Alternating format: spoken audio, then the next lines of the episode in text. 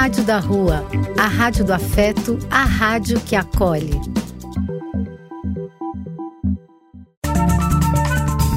Apoio: Casa de Vó, Banho para Geral e Instituto de Políticas Relacionais. Muito bem, estamos começando mais um programa Conversa Inclusiva aqui pela Web Rádio da Rua. Sejam todos muito bem-vindos nossos encontros aí todas as sextas-feiras às 18 horas. Estamos aqui mais uma vez. Muito obrigado aí pelo seu prestígio, por estar ouvindo esse programa. Já de início, eu gostaria de dizer para você que você pode acompanhar este e outros programas pela www.radiodarrua.com. Também seguir a Rádio da Rua nas redes sociais pelo arroba, arroba Rádio da Rua no Instagram e também nas plataformas digitais de áudio. Você encontra todos os programas da nossa programação para você ouvir na hora que você quiser. É só procurar lá Rádio da Rua. Continue nos ouvindo, porque estamos sempre juntos e conectados na minha, na sua, na web rádio da rua. Muito bem, no programa de hoje, nesse dia 25 de fevereiro, olha só como o ano está passando rápido, não sei se é só para mim ou para vocês também, mas parece que está passando voando. Estamos aí mais uma vez. Hoje, no dia 25 de fevereiro, temos datas comemorativas. Em anos comuns, se comemoraria o Carnaval, né? Na verdade, existe a data específica para a comemoração de carnaval, porém o mês todo de fevereiro é dedicado a essa data, né? Desde do início da pandemia, em 2020, que não é, temos este evento do carnaval, né? É importante se resguardar, é um momento onde a saúde as questões sanitárias falam mais alto e a preservação de vidas, né? Um momento em alta, em surtos de Covid para todos os lados, é importante que se mantenha a saúde. Depois que estivermos imunizados, a situação se tranquilizar, aí vamos pensar em, em nos reunir, nos, nos encontrar, confraternizar, comemorar, enfim. Mas ainda ainda é muito cedo para isso. Né? Então vamos nesse momento nos resguardar, cuidar de quem é, de quem é importante para nós, de quem nos ama, cuidar da nossa família, dos nossos entes queridos, enfim. Vamos nos proteger. Né? No dia 25 de fevereiro também é comemorado o dia da criação dos, do Ministério das Comunicações é, é comemorado a criação desse Ministério das Comunicações que tinha como, as, como objetivo as seguintes funções: coordenar as emissões de rádio e televisão em canal aberto e monitorar os correios e as comunicações telefônicas. Então tá aí. Nesse dia, nessa data é marcado pelo, pela criação do Ministério das Comunicações. Importantíssimo. Início de tudo. Televisão, comunicação teve início a partir daí. Muito interessante. Então está feito o registro do que se comemora hoje. Vamos falar um pouco sobre o tema que este programa no dia de hoje vai tratar. Né? Vamos falar um pouco sobre é, o judô paralímpico. O judô para pessoas com deficiência. Interessante entender profundamente sobre este tema, sobre esse esporte. Tem um, uma história, um enredo aí histórico bem, bem legal que eu gostaria de aprofundar junto com vocês. E no programa de hoje também vamos ter a entrevista com o professor Carlos Mosqueira, que vai contar um pouco sobre um pouco mais sobre essa modalidade e dividir com a gente o conhecimento dele sobre o judô paralímpico em geral. Ele já escreveu livros sobre esse tema e tem muita história para contar. Hoje ele vai estar participando junto com a gente no programa do Conversa Inclusiva. Mas para dar uma introdução para vocês que não conhecem é, como é a modalidade em si, vamos começar por uma curiosidade interessante. O judô paralímpico foi a primeira modalidade de origem asiática inserida dentro do programa paralímpico. Esse esporte é praticado por atletas com alguma deficiência visual e estreou em Jogos Paralímpicos na edição de Seul em 1988, apenas com as disputas no masculino. As mulheres só entraram nos tatames em 2004. No Brasil, a a entidade que comanda a modalidade é a Confederação Brasileira de Desporto para Deficientes Visuais, no âmbito mundial de judô, é administrado pela Federação Internacional de Esportes para Cegos, fundada em Paris em 1981.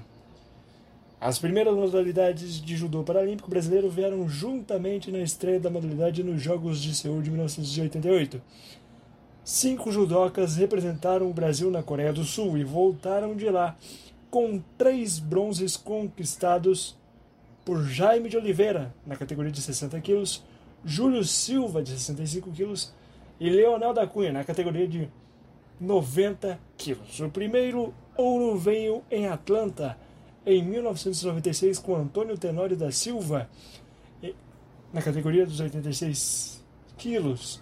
Nos jogos seguintes, Tenório se tornaria o maior expoente do judô paralímpico nacional, conquistando as quatro medalhas de ouro que o país tem nessa modalidade em Paralimpíadas. Atlanta 1996, Sydney 2000, Atenas 2004 e Pequim 2008. Tá aí o registro do nosso grande judoca paralímpico trazendo vários ouros aí para nós. No feminino, as primeiras medalhas brasileiras vieram também no ano em que a categoria foi integrada ao programa paralímpico. Em Atenas 2004, Carla Cardoso e Daniele Silva conquistaram uma prata e um bronze, respectivamente. Na Grécia, na última edição dos Jogos Olímpicos em Londres, também em 2012, o Brasil conquistou três bronzes, com Daniele Miriam, Michele Ferreira e também Antônio Além de prata, além da medalha de prata da Lúcia da Silva, e no total o judô possui 18 medalhas paralímpicas, sendo 4 ouros, 5 pratas e 9 bronzes. Temos aí que parabenizar, né, fazer o registro dos grandes atletas da categoria do judô que representam o nosso país e mesmo com tantas dificuldades, né, com tantas adversidades na questão de apoio, patrocínio que a gente sabe que existe para toda uma classe dos atletas paralímpicos do nosso país, eles sempre que foram competir trouxeram medalha, seja de bronze, seja de prata, seja na categoria masculina, seja na categoria feminina, enfim, sempre trazendo bons resultados para nós então tem que ser valorizado e esse esporte tem que ser mais popularizado porque é um esporte de alto rendimento, é um esporte com uma carga histórica muito interessante, muito rica, por sinal, e que, claro, tem que ter o seu espaço de reconhecimento, assim como os esportes mais populares do nosso país. Agora você vai entender um pouquinho da parte mais técnica por trás do judô paralímpico, a classificação e a forma de disputa. No judô paralímpico, as disputas são divididas por categorias de peso, da mesma forma que acontece no judô olímpico. A diferença é que, além da divisão por peso, há também uma classificação por grau de deficiência visual no judô paralímpico, tanto no masculino quanto no feminino. São as três classificações e todas começam com a letra B Outra peculiaridade é que judô paralímpico os atletas já iniciam a luta em contato com o kimono do oponente. Então, dentro da classificação do judô paralímpico, existem três classes, né, para diferenciar o grau de cada atleta. O B1 é a classe criada para cego total. O B2 é criado já uma categoria para os lutadores que têm a percepção de vultos, capacidade de reconhecer a forma de uma mão até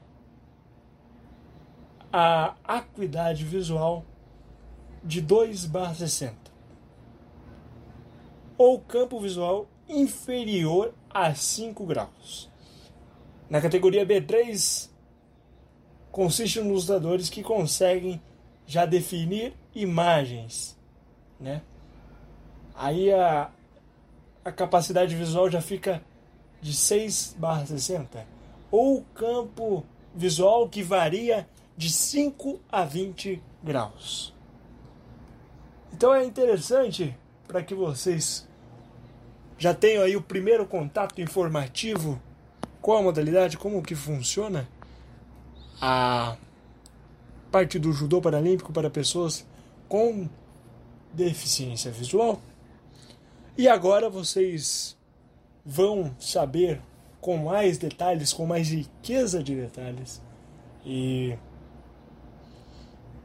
como que surge, como é implantado, como funciona o treinamento, toda essa parte é, por trás da parte teórica do judô paralímpico, com o professor Carlos Mosqueira, que vai trazer mais detalhes sobre essa modalidade para vocês.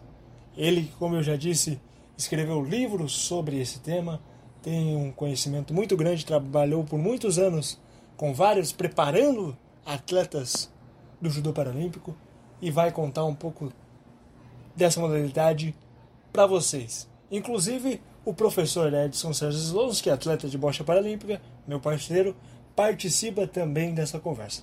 Vamos conferir. Conhece, conhece um pouco da minha trajetória com a educação física, é, conhece essa história. Né? Para quem não conhece, não me conhece muito bem, é, eu posso retomar um pouquinho essa história, já que você está me perguntando, já que o objetivo da live é esse mesmo, a gente comentar sobre isso. a minha, o começo da minha, da, da minha entrada no, no esporte paralímpico começa com uma necessidade financeira. Eu era é, recém-formado, o último ano, talvez, do curso de educação física, precisava trabalhar e na ocasião eu fui convidado, eu já trabalhava com judô, é, era atleta e dava aula de judô também, fazia as duas coisas. E nesse período eu precisava trabalhar, né? E já dava aula em colégios em Curitiba para crianças ditas normais, eu vou aqui, né, me referir normal entre aspas, e me apareceu uma oportunidade de ministrar aulas para crianças com deficiência visual, numa escola aqui em Curitiba, num bairro chamado Boa Vista. E nesse momento eu fui fazer, fui saber a proposta, fui conversar com o diretor da escola. Eu não sabia que essa escola existia em Curitiba e muito menos eu, eu tinha ideia de como trabalhar com deficientes visuais. Você veja que é, na, eu estou falando dos anos 80, né? Eu me formei em 83. Naquela época não se falava esporte para deficiente, muito menos para deficiente visual. É, e quando a gente fala em esporte, é, judô para deficiente visual, visual, também era muito raro. Aqui em Curitiba nós já tivemos uma experiência com o professor Paulo Mikoski, que é um professor aposentado da, da Universidade Federal do Paraná, que teve um aluno com deficiente visual, talvez é um aluno cego, mas é, na minha, no meu início de, de iniciação com, com trabalho com deficientes, ele foi iniciação com muita gente, muitos alunos com deficiência visual, sejam eles cegos ou aquela baixa visão, né, que nós chamamos hoje de baixa visão. Então eu tinha um, um número muito grande de alunos. E ao mesmo tempo eu estava aprendendo com eles. Eu estava ensinando eles judô e, estava aprendendo com eles. Ou seja, eu acho que eu aprendia, aprendi muito mais com eles do que eu ensinei. esse desafio foi, eu aceitei o, eu aceitei ministrar essas aulas. É, na época a, era uma sala de aula com tatames, né, nessa sala, sem proteção nenhuma para o judô para cegos, mas ao mesmo tempo um grupo de alunos é, e eram alunos jovens é, empolgados, foi muito fácil, foi muito rápido. É, no segundo ano já estavam competindo, no segundo ano já estavam participando de competições.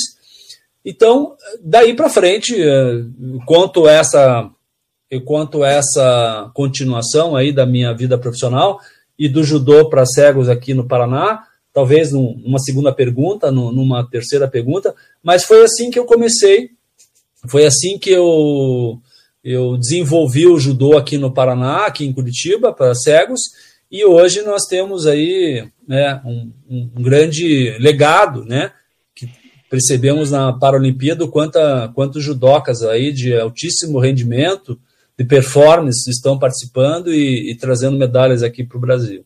Então esse foi o início, foi a minha introdução no esporte é, paralímpico.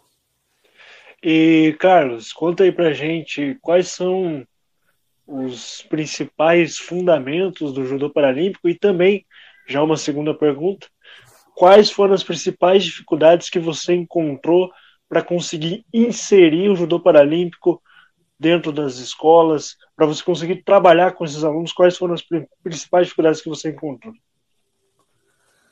É, deixa eu só fazer uma, deixa eu só fazer um esclarecimento. Né? Quando a gente fala em esporte paralímpico, que é a tua pergunta, Christian, é, a gente já está falando do esporte de rendimento, né? Um esporte Sim. de competição, um esporte de que muitos têm patrocínios, é, que outros estão tentando patrocínio para ter um rendimento, para poder treinar.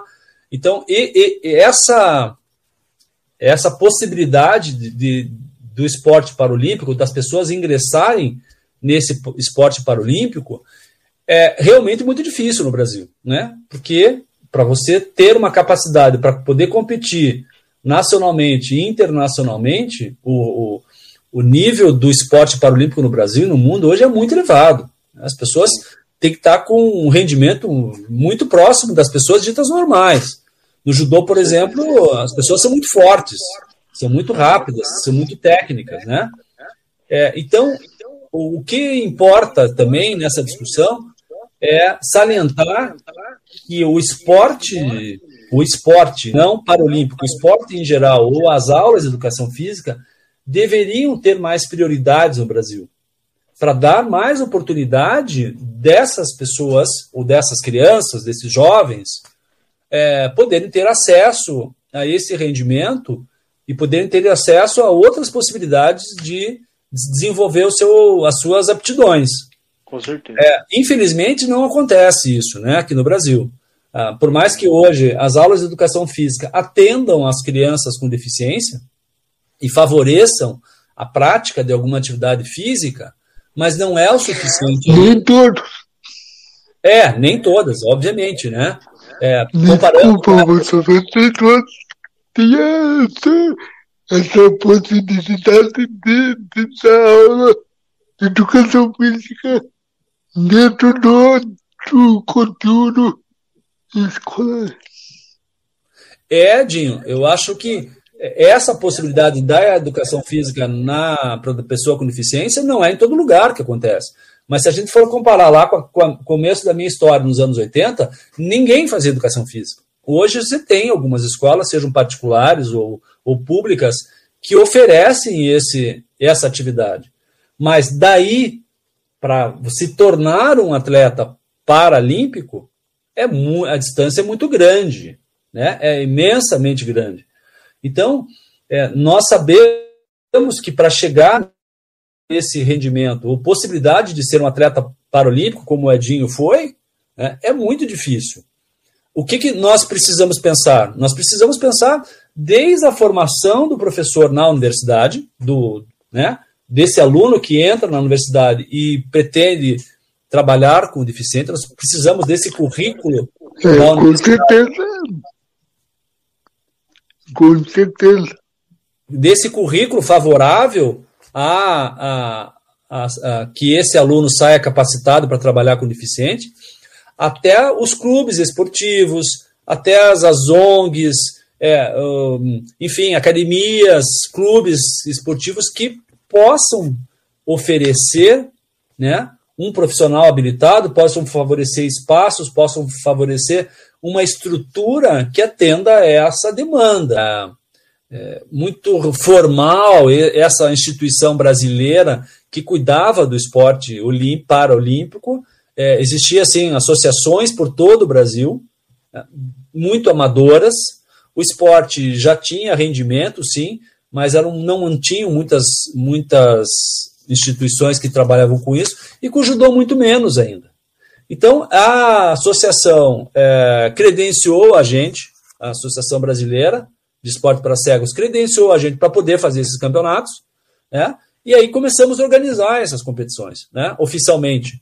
Mas oficialmente de uma maneira muito amadora. Né? A gente não ganhava nada, todo mundo trabalhava. Então eu convidava meus amigos, dava uma aula assim, um pouco é, uma hora antes da competição, o que, que tinha, como é que tinha que arbitrar uma competição, que ninguém sabia nada, eram professores de judô, mas nunca tinham arbitrado uma competição de judô. Então eu orientava eles o que tinha que fazer, também fui aprendendo com o tempo lá nas competições, e, e nós trazíamos algumas pessoas do Brasil, né? Ou seja, cada clube do Brasil, sabendo da competição, mandavam seus atletas e nós fazíamos os, os tais campeonatos brasileiros. E virou, na primeira vez, foi muito bacana, foi muito interessante, as pessoas se empolgaram. Os nossos atletas foram muito bem, a maioria ganhou quase tudo, mas eram três, três atletas por categoria, dois atletas numa categoria, tinha categoria que era um só. Só para também, Christian, para lembrar quem não conhece uh, um pouco dessa, desse esporte paralímpico, os atletas, é, no caso da deficiência visual, eles, eles competem por diferença de peso e não pela deficiência em si, tá? É, ainda é assim. Ou seja, é a regra do judô, do esporte paralímpico, do esporte olímpico do judô, a mudança é muito, muito pequena. O, o, o, principal é, eles são divididos por peso e não pela deficiência. Porque no, no judô nós temos três categorias: o B1, chamado de blind, né, de cego, B1, B2 e B3. O que é cego mesmo é o B1. E o B2 e o B3, eles têm visões parciais. O B3 é o que, que enxerga melhor, o B2 Sim. só enxerga vulto. Então, a competição do judô, eles competem entre eles, seja B2, B3, B1, mas o que muda é o peso. Então, tinha categorias que só tinha um atleta, dois, três. E o peso acima de 70, 90 quilos é que tinha mais atletas, né? Quatro atletas e tal. Na segunda competição, ah, nós já fizemos muita, muito alvoroço, fizemos muita muvuca aqui, porque daí veio imprensa, é, veio técnico do Brasil inteiro, veio mais atletas, e aí a coisa pegou febre. Eu estou falando isso em 1987. Por que eu realço 87? Porque 88 é, já tinha a Olimpíada de Seul. E a Olimpíada de Seul é, trouxe oficialmente a primeira oportunidade do judô para cegos. Antes não tinha o, o judô na Paralimpíada, na Paraolimpíada. Né? O judô não, não fazia parte. Mas como a demanda era muito grande no resto do mundo, nos outros países da Europa, todo mundo, todos os cegos lutavam judô. Né? Muitos cegos lutavam judô. Então, essa procura surgiu lá na Europa, e aí resolveram, em Seul, abrir na, na Paralimpíada o judô para cegos. Então, 87 foi aquela correria, né, com a possibilidade do Brasil participar desse, dessa competição. Nós não tínhamos certeza ainda se o Brasil ia levar, porque tinha competição, mas será que o Brasil vai levar ou não? Né? Então, o que, que aconteceu? Começamos a treinar mais com a, com a esperança de poder participar, e, e veio gente de fora para treinar aqui comigo, com a gente, com todos nós. Nós tínhamos uma equipe chamada, uma equipe principal, e os mais jovens seriam uma outra equipe para outro tipo de competição, e o foco eram naquelas, naqueles jovens, naqueles rapazes que tinham possibilidades de participar de uma Paralimpíada. Porque eu estava até esquecendo aqui, em 87, é, então foi tudo isso foi em 86, para 87 eles foram para uma competição é, na França. Então já teve uma competição internacional que, que era um campeonato mundial. E nós fomos, os nossos atletas foram muito bem. Aqui de Curitiba, é, se não me engano, foram cinco atletas e nós trouxemos três medalhas. Imagine, cinco para representar o Brasil e três eram aqui de Curitiba. E aí ficou aquela coisa assim: 87 vai participar, não vai. O Brasil resolve levar os atletas de judô para a Paralimpíada em Seul. E aí que, que nós temos que fazer? Temos que fazer uma eliminatória. Então, criamos uma eliminatória e até então é, todos o foco era aqui em Curitiba, porque nós tínhamos muita gente treinando, e a competição foi em Curitiba, e fizemos a eliminatória. E dos, é, dessas, dessa competição nós tiramos é, quatro atletas de, de, de três, quatro atletas de Curitiba, um de Brasília e um do Rio, não sei de onde que era São Paulo. Então nós fomos com quatro atletas. De seis, quatro eram de Curitiba. Né? E desses seis, é, nós trouxemos quatro medalhas e três de Curitiba. Então era um, era um resultado fenomenal para a época. Isso também. Eu queria só saber de você quais são as expectativas do judô paralímpico agora em Tóquio Quais são as expectativas que você tem na sua visão? O que você espera? Quais serão aí os possíveis, não digo resultados, mas qual a expectativa dos atletas que estão lá para competir representando o nosso país? É, eu vou falar do que eu leio nos no jornais, tá? É, eu não tenho, é, apesar de eu, de eu, o Patrick e eu aí nós é, termos um vínculo com de pesquisador na, no comitê, é, eu não conversei com ninguém, muito menos com os treinadores, é, para poder responder isso de uma forma mais objetiva. O que eu tenho acompanhado pelos jornais é que as nossas equipes do judô são muito bem treinadas, né? são de altíssimo rendimento. E todas as competições a gente sempre traz medalhas. Né? O, nós temos aí vários nomes, né? E esses nomes sempre são é, importantes numa esperança de medalha. Mas esse ano nós temos algumas, algumas pessoas jovens ainda que são as primeiras, a primeira Paralimpíada e que pode ser uma grande mudança, né? Uma nova geração chegando aí. Mas a gente só tem, só tem, só tende a esperar coisas boas. Só o fato de você estar tá levando uma equipe de homens e mulheres, né? Vejam, aqui já tem uma outra, abertura para uma nova discussão. Quando eu falo do judô em 88 em Seul do Brasil, participando da Olimpíada, eu estou falando só de homens. Né? As mulheres começam a participar, se não me engano, em Atenas só. Então há uma, uma lacuna grande aí de abertura das mulheres no judô. Então, a partir daí, as mulheres começam a participar e acaba virando uma vitrine. Né? Acaba virando uma vitrine o judô para as mulheres. E hoje nós temos muitas mulheres fazendo, praticando judô e com a possibilidade de participar de uma Paralimpíada. Então, essa, essa diferença entre essa possibilidade de, de mulheres participando da Paralimpíada também é um grande avanço no esporte paralímpico. E eu tenho certeza que tanto os homens quanto as mulheres, as esperanças são muito grandes, porque o judô hoje, é, com, com, com esse público né, que não enxerga, treinando em academias com pessoas de, que fazem judô e que enxergam, hoje nós temos grandes possibilidades de trazer é, bastante medalhas, com certeza. Edinho, suas perguntas finais agora, meu querido, é com você. Professor, o que, que o senhor acha da atenção numa... Bom, é, respondendo ao Edinho, é, a discussão da inclusão é uma discussão muito ampla hoje e ela está em todos os lugares. Ela... Desculpa, puta, eu vou interromper, porque essa palavra inclusão, eu não engulo muito. Eu não engulo porque a gente quando nasce, quando nasce, a gente é acreditado pelos pais e, e tem o mesmo jeito e o interesse de qualquer cidadão, inclusive não existe. Foi essa palavra para mim. Me, É. me desculpa. É, não, Edinho, eu, eu- sei o que você está falando perfeitamente, né? Sei, compreendo o que você está se expressando. O que eu disse é a inclusão ela está sendo discutida. Não estou dizendo que ela está sendo viável, porque isso é uma outra discussão, né?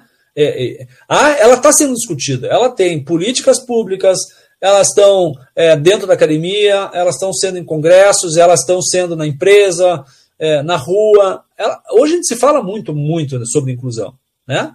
É, independente desse cenário que ronda a inclusão, se é um capitalismo, neocapitalismo, é, se são interesses escusos, é, se é uma, é, uma, uma falsa inclusão, é uma outra discussão. Eu acho que também merece a gente poder um dia aqui falar sobre isso, que tem essas, essas entranhas aqui que é, mascara, né, tudo isso mascara a real inclusão. Então, a real inclusão dessas pessoas poderem entrar no mercado de trabalho, na sociedade, os mesmos direitos, com as mesmas possibilidades, sim, é, não existe, óbvio que não existe. Né? O que existe é uma discussão é, alavancada lá nos anos 90, principalmente depois do, do, encontro de Salamanca, na Espanha, a partir daí, né, 94 para cá, há um discurso teórico muito bonito, há um, um evento mundial. No Brasil, nossa, muito dinheiro para facilitar a inclusão. E o que a gente se vê, o que a gente viu, que houve um avanço, houve uma abertura, mas não o que realmente era necessário. Tanto é que É, é, é, é. Mas, mas no papel tudo aceita.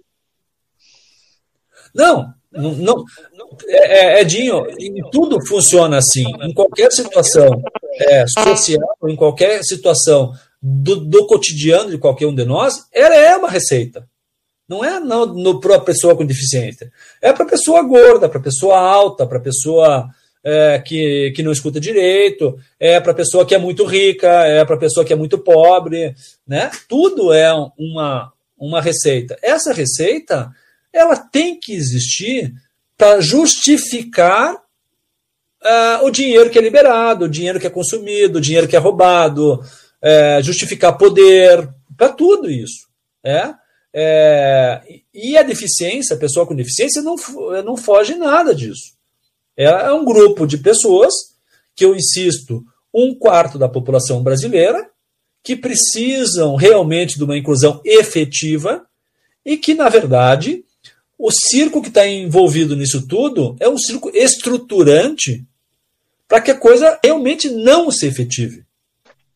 Eu que agradeço o convite e estar tá próximo de vocês, né? Faz tanto tempo que eu não falava com o Edinho, é uma emoção muito grande, né? E, e talvez a pandemia trouxe, apesar da tragédia de 560, 530 mil pessoas mortas, é, muito bem esse caos que está aí o Brasil, mas ela trouxe uma, uma possibilidade da gente se encontrar mais facilmente, né? Através dessas plataformas, através do vídeo, é, do, da questão remota, a gente pode se encontrar pessoas que a gente não via há muito tempo, a gente está vendo, conversando, e essa ideia, esse projeto de vocês aí de, de abrir esse canal favorece isso, né? favorece esse intercâmbio de informações para que a gente possa não deixar que o assunto desaparecer. O assunto da inclusão ele tem que ficar sendo debatido todos os dias, em qualquer lugar, né? E para que isso não, não morra esse assunto. Então, muito bem, agradeço aí a, ao professor Carlos Mosqueira por nos guiar, nos ensinar um pouco mais do que existe por trás dessa modalidade tão interessante, como é que são os elementos principais que envolvem essa modalidade do judô paralímpico. E agradeço também a participação do professor Edson Sérgio que contribuiu muito com essa conversa. Nos ajudou muito, acrescentou muito ao nosso tema do programa de hoje. Muito obrigado. A gente vai dar sequência aqui ao nosso programa a partir de agora com aquele texto reflexivo de sempre que serve aí para chegar até você que ouve do outro lado. Espero para fazer você refletir, para você você pensar sobre as questões, para você pensar mais sobre você mesmo, sobre as questões do dia a dia, sobre a sua própria vida se conhecer cada vez mais. A gente batalha para tudo isso, para que você consiga aos poucos praticar o autoconhecimento. Que o autoconhecimento é a maior riqueza que a gente pode ter dentro da nossa própria convivência, da nossa própria, da nossa própria vida, do nosso dia a dia, né? É, então eu vou interpretar para vocês, vou trazer para vocês hoje um texto reflexivo de ninguém, ninguém menos, ninguém mais que o mito Charles Chaplin. Sim, vamos lá. A vida é muito para ser insignificante. Já perdoei erros quase imperdoáveis. Tentei substituir pessoas insubstituíveis e esquecer pessoas inesquecíveis. Já fiz coisas por impulso, já me decepcionei com pessoas quando nunca pensei em me decepcionar. Mas também já decepcionei alguém. Já abracei para proteger. Já dei risada quando não podia. Já fiz amigos eternos. Já amei e fui amado. Mas também já fui rejeitado. Já fui amado e não soube amar. Já gritei e pulei de tanta felicidade. Já vivi de amor e fiz juras eternas, mas quebrei a cara muitas vezes. Já chorei ouvindo músicas e vendo fotos. Já liguei só para escutar uma voz. E já me apaixonei por um sorriso. Já pensei que fosse morrer de tanta saudade. E tive medo de perder alguém especial. E acabei perdendo. Mas sobrevivi. E ainda vivo. Não passo pela vida e você também não deveria passar. Viva! Bom, bom mesmo é ir à luta com determinação, abraçar a vida e viver com paixão, perder com classe e vencer com ousadia. Porque o mundo pertence a quem se atreve e a vida é muito para ser insignificante. Aí que está um grande texto, né? Várias metáforas, várias colocações aí, várias interpretações, mas é sobre isso, sobre viver a vida intensamente. Não importa a quantidade de percalços, de dificuldades, de perdas ou ganhos, viver a vida é sempre uma ótima, uma boa escolha e que se deve levar em consideração, deve se viver intensamente em tudo aquilo que se faz, porque a vida é só uma, é um, apenas uma oportunidade para várias e várias interrogações, vários e vários finais diferentes que podem ser encontrados a partir da sua atitude ou até mesmo pela falta dela. A partir do momento que você aprende a entender melhor as suas emoções, você vai conseguir lidar melhor com o seu próprio sentimento, com os seus próprios porquês, com suas próprias dúvidas, né?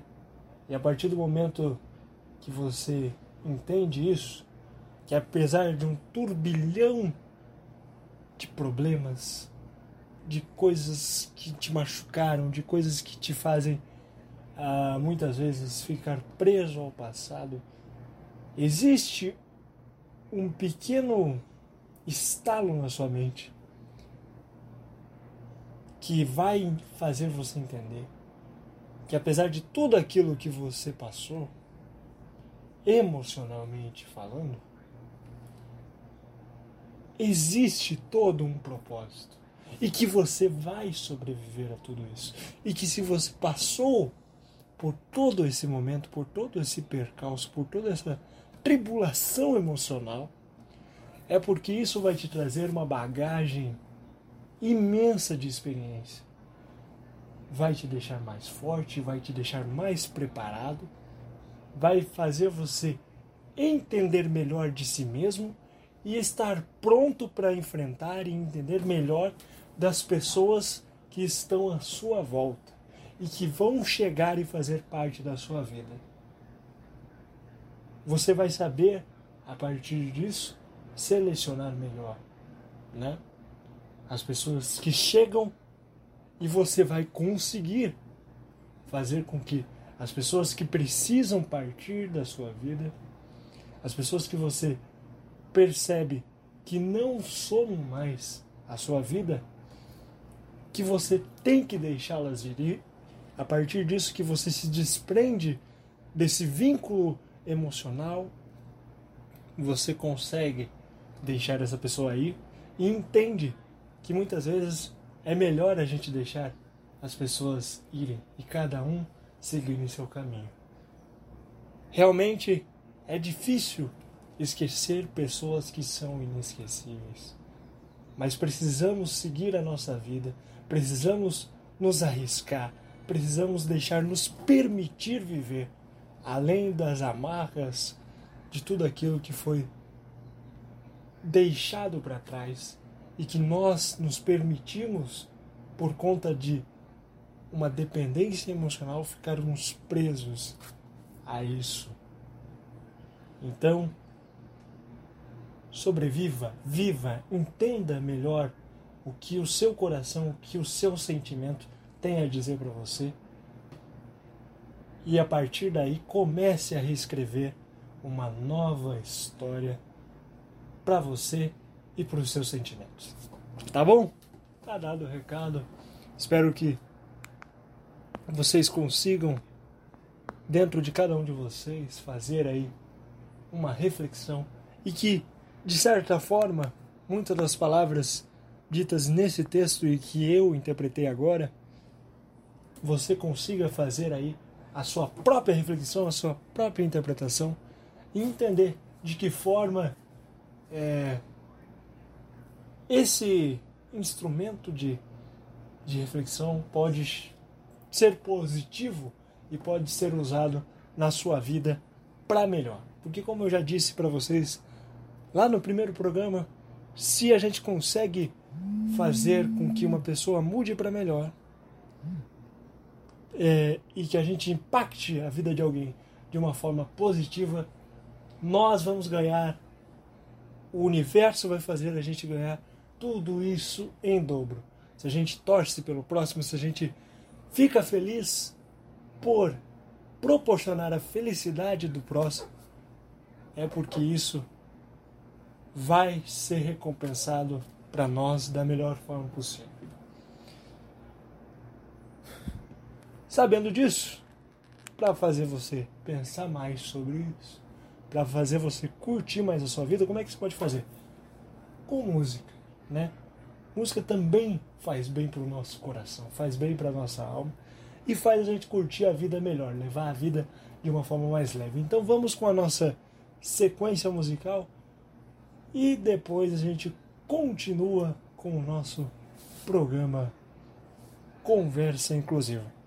Antes de tudo, não esquece, Temos um encontro marcado todas as sextas-feiras aqui pela Rádio da Rua, às 18 horas. Você também pode acompanhar toda a programação da Rádio da Rua pelo www.radiodarrua.com. Você pode seguir a Rádio da Rua nas redes sociais, no arroba Rádio da Rua, no Instagram e também nas outras redes sociais. E também pelo Spotify você ouve toda a programação da Rádio da Rua a hora que você quiser. É só você jogar lá, Rádio da Rua, e você consegue nos ouvir. Então, continue nos ouvindo, acompanhe a Rádio da Rua, porque nós estamos sempre juntos e conectados aqui na minha, na sua, na Web Rádio da Rua, a rádio que acolhe. Muito obrigado a todos e eu volto logo após a sequência musical. Vamos lá.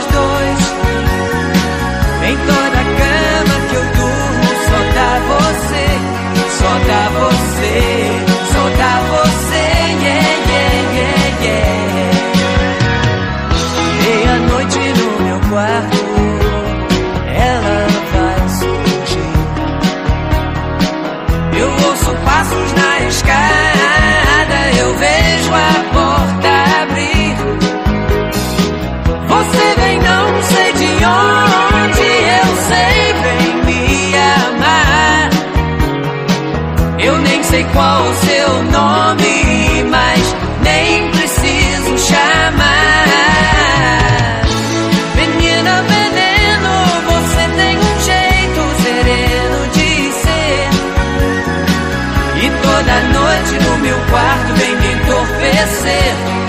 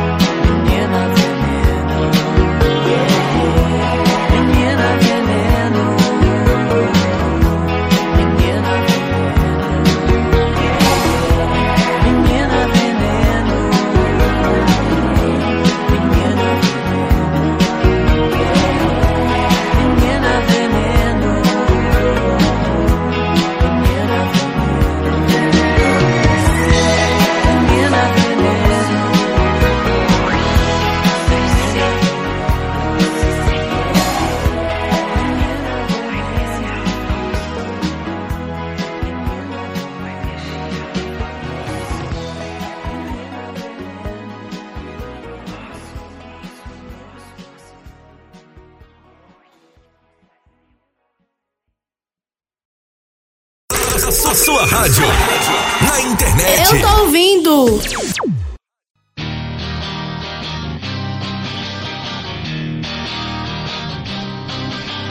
Quem te vê passar assim por mim não sabe o que é sofrer. Ter que ver você assim, sempre tão linda. Contemplar você no ar, na certeza de um amor, me achar um nada, pois sem ter teu carinho, eu me sinto sozinho, eu me afogo em solidão.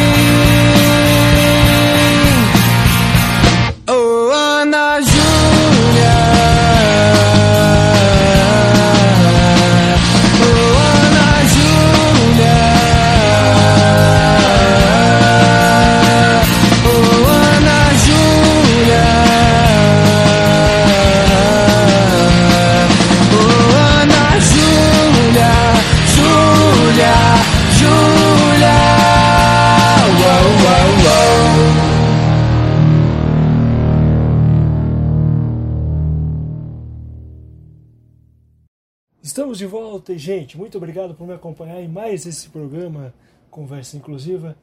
Está sendo ótimo compartilhar a experiência aqui, trazer pessoas para contar é, histórias do esporte, mas também vamos focar bastante a partir de agora nas histórias de vida das pessoas que têm uma boa história para contar que vão acontecer aí nos próximos programas. Então não deixe de per...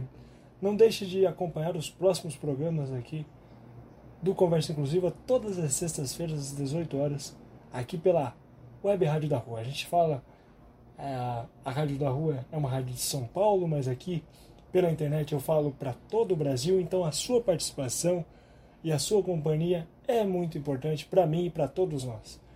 Então nos acompanhe aqui pelo www.radiodarrua.com. Acompanhe também nas redes sociais, no Instagram, Rádio da Rua e também lá no Spotify e nas demais plataformas digitais. É só pesquisar Rádio da Rua e nos ouvir. Sempre juntos e conectados aqui na minha e na sua, na Web Rádio da Rua, a rádio que acolhe. Um abraço para vocês e até semana que vem Temos um encontro marcado aqui na sexta-feira, às 18, 18 horas. Eu espero você. Muito obrigado e até a próxima. Tchau, tchau. Tchau, tchau. Tchau, tchau. Tchau, tchau. Tchau, tchau.